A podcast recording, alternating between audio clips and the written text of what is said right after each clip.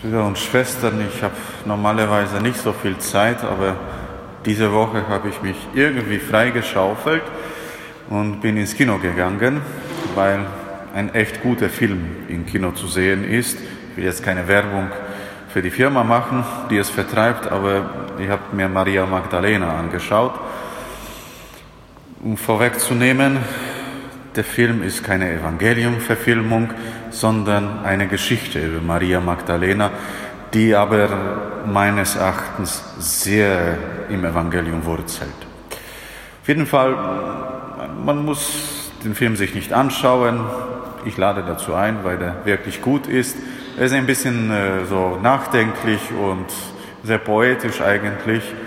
Also gibt es wenig Action, aber schöne Bilder und äh, auch Tiefgang. Und bei diesem Film ist mir eines aufgefallen oder der Film hat mir eines wieder in Erinnerung gerufen, dass Jesus ein Kerl wie ich und du war. Und als Jesus bewusst wird, was ihn erwartet in Jerusalem, wozu Gott ihn einlädt auf seinem Weg, dann bekommt er wirklich es mit der Angst zu tun. Und diese Angst in Jesus, das ist nicht so etwas, wo, ja, wo er damit einfach so fertig geworden ist. Er hat echt gekämpft, das werden wir noch in den nächsten Tagen und zwei Wochen immer wieder in der Liturgie hören.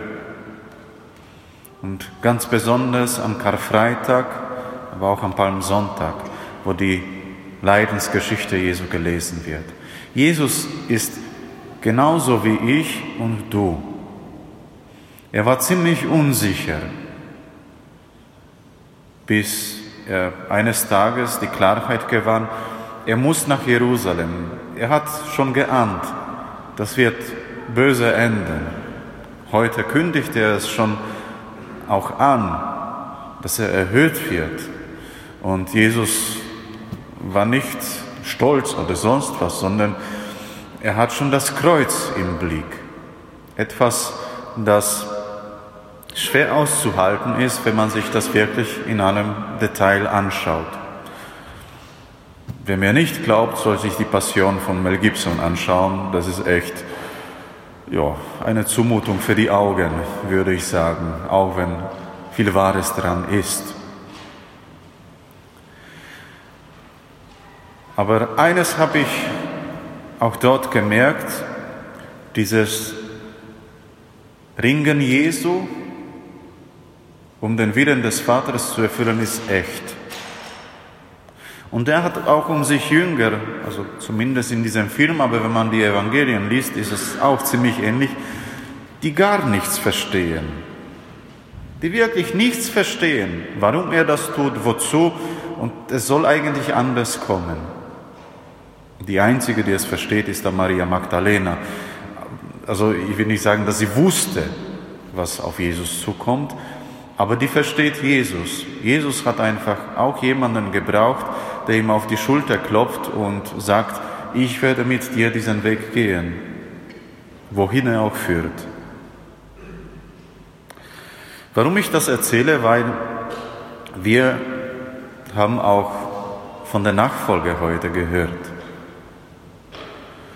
dass die Diener des Vaters, also die Diener Gottes, wie Jesus das sagt, äh, ihm nachfolgen sollen.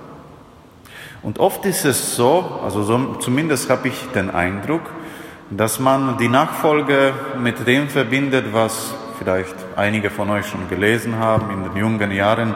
Das war früher so ein Hit unter Christen, die Nachfolge Christi von Thomas A. Kempis. Weiß nicht, aber auch wenn du es nicht gelesen hast, du hast, du wurdest danach auch geschult als Christ, zumindest als Katholik weil das die Priester gelesen haben damals und äh, die haben einfach danach gehandelt. Es ist ein super Buch, nur es verkürzt eigentlich das, was für uns wesentlich ist. Jesus sagt, also diese Reihenfolge, die wir auch in dem Ruf vor dem Evangelium gehört haben, wenn einer mein Diener sein will, dann folge er mir nach, ist von Bedeutung. Also dieses Wort Diener sein, das ist ja in der deutschen Sprache nicht so nett, weil Diener sind Knechte und Mägde, das ist mir bewusst. Naja, aber wie soll man das übersetzen? Anders geht's kaum. Man könnte es beschreiben. Aber Jesus geht wirklich darum, sich in den Dienst Gottes zu stellen. Mit anderen Worten gesagt, Jesus lädt dazu ein und fordert das auch von Menschen, die ihm begegnen. Entscheide dich Entscheide dich, wer dein Gott ist. Ist es dein Bauch, deine Frau, dein Mann, deine Kinder, dein Auto, deine Arbeit oder sonst was? Oder ist es der Gott, an den Jesus geglaubt hat, der Jesus auch selber ist? Und dieser Gott nimmt dein Leben ziemlich ernst. Und er sieht auch all das, was dir in deinem Leben schwer fällt. Das, was du anderen nie zeigen würdest. Was nur du weißt. Und dieser Gott geht den Weg mit dir. So wie es in diesem Film Maria Magdalena ist. Gott versteht dich vielleicht manchmal nicht, warum du so bist, wie du bist. Es ist echt so. Ich glaube nicht, dass Gott alles versteht, was wir uns ausdenken. Weil manche unserer Gedanken sind einfach seltsam. Ist halt so. Aber Gott verspricht jedem von uns, weil ich vermute, alle, die hier drinnen sitzen, sind getauft Gott verspricht in der Taufe, ich werde den Weg mit dir gehen, so wie ich ihn mit meinem Sohn gegangen bin, mit Jesus. Und sein Weg war nicht besonders schön. Es führte ihn ans Kreuz, eine der wirklich grausamsten Arten zu sterben. Obwohl, man muss sagen, die 2000 Jahre nach Jesus waren die Leute, was das betrifft, sehr erfinderisch. Aber das ist äh, nicht das Thema. Jesus zeigt uns den Weg. Und deswegen sagt ihr, wenn du, also entscheide dich für Gott. Das, also das ist nicht so eine Einladung, sondern Jesus fordert uns dazu auf. Entscheide dich für Gott, weil er weiß, das ist das Beste für mich und für dich. Und dann, wenn du dich für ihn entschieden hast, folge mir nach. Versuche so zu werden, wie ich war oder wie ich bin. Ich weiß, das ist alles so ein bisschen diffus und nicht konkret, was ich euch erzähle, aber es ist wohl sehr konkret. Wenn du vor Gott trittst im Gebet und ihm wirklich mit allem Ernst einmal sagst, mein Leben gehört dir. Was das bedeutet, wissen sehr gut, die verheiratet sind. Was es bedeutet, einem Menschen das eigene Leben anzuvertrauen. Und manchmal kann man es nicht aushalten. Viele Ehen, Ehen scheitern aus diesem Grund. Nicht, weil man dem Falschen vertraut hat, sondern dass man das nicht aushalten kann. Und es ist nichts wo, wo Schuld im Spiel ist, sondern das ist einfach eine Realität. Und das kann schon Angst machen. Du kannst wie Jesus sein, bevor er nach Jerusalem geht. Dass du die Hosen voll hast vor diesem einen Satz. Weil das bedeutet auch, dass Gott dich in Anspruch nehmen kann. Und wenn du das einmal sagst, wird er dich wieder herausfordern und sagen, dann folge mir nach.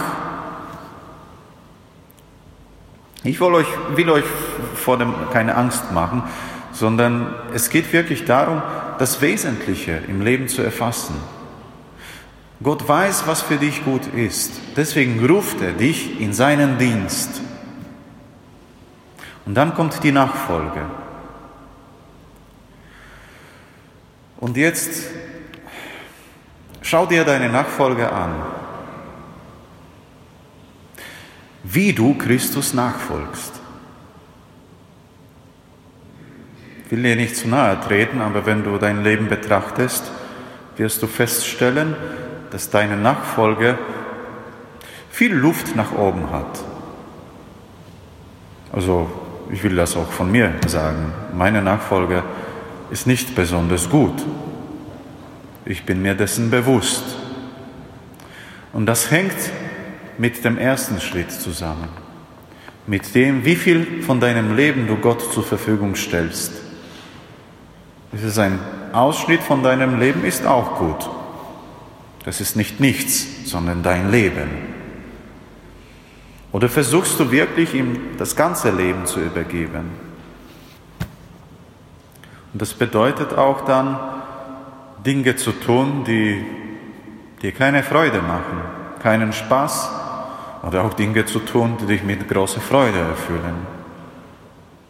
Das bedeutet dann, wenn du einem Menschen begegnest, der dich um Hilfe bittet, sei es ein lästiger Bettler, der das beruflich macht, du dich auf seine Bitte einlässt.